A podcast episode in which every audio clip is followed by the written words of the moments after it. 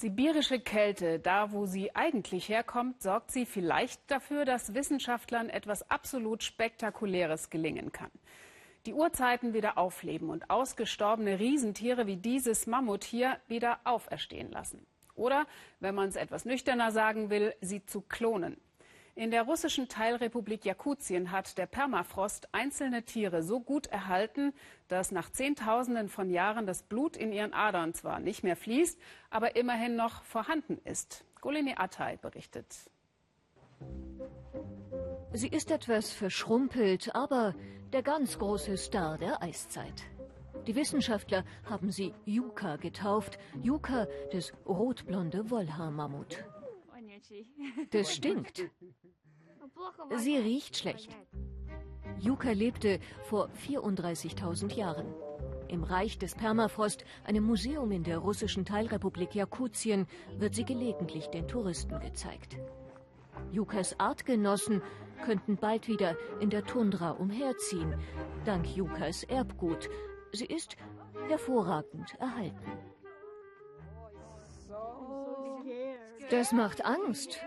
Das ist gefährlich. Und wir werden so klein sein neben diesen Tieren. Sollen sie rumrennen, aber nur in den Bergen.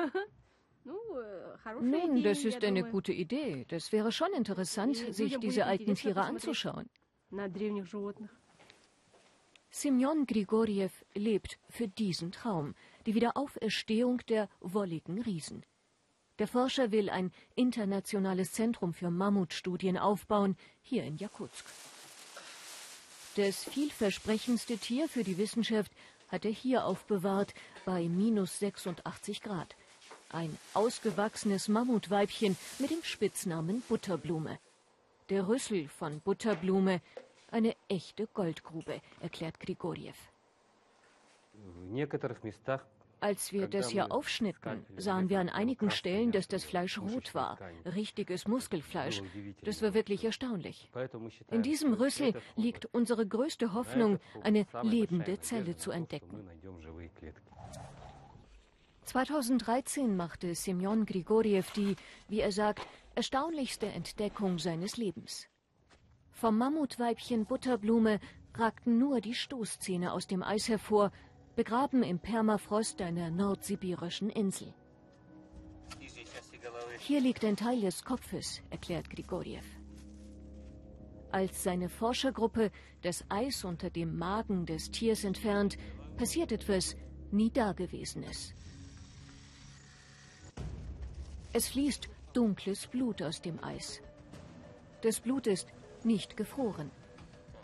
Später stellt Grigoriev fest, dass der Kadaver über 28.000 Jahre alt ist. Geschichten über Mammutfleisch, das Einheimische an ihre Hunde verfüttern, hatte er immer wieder gehört. Aber jetzt lag das rote, reine Fleisch vor ihm. Wir hoffen, da drin eine lebende Zelle zu finden. In diesem Gewebe, das zehntausende Jahre alt ist. Das ist natürlich eine schwere Aufgabe, fast unmöglich почти невозможно.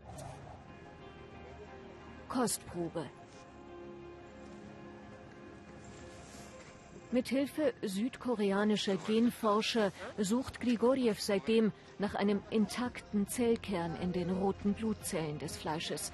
Bislang vergeblich. Der Zellkern könnte in die Eizelle eines Elefantenweibchens eingebracht werden und das könnte das Mammutbaby austragen. Im Kühlraum der Universität Jakutsk liegt jede Menge altes Fleisch. Ein Rentier, ein Pferd, der Bauch und die Stoßzähne des Mammutweibchens Butterblume. Von einer ganz wunderbaren natürlichen Farbe, erklärt der Wissenschaftler stolz. Realistischer als in diesem Rüssel einen Zellkern zu finden ist ein anderer Weg.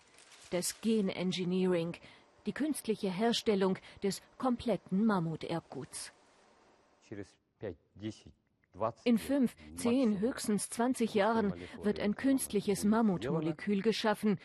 Ich hoffe sehr, dass ich das noch miterlebe, aber wenn nicht, dann werden unsere Kinder die Wiederauferstehung der Mammuts erleben. Der Mensch hat den Mammut vertrieben und ausgerottet. Bald könnte er die Riesen der Eiszeit wieder zurückbringen. Was Wissenschaftler so alles machen.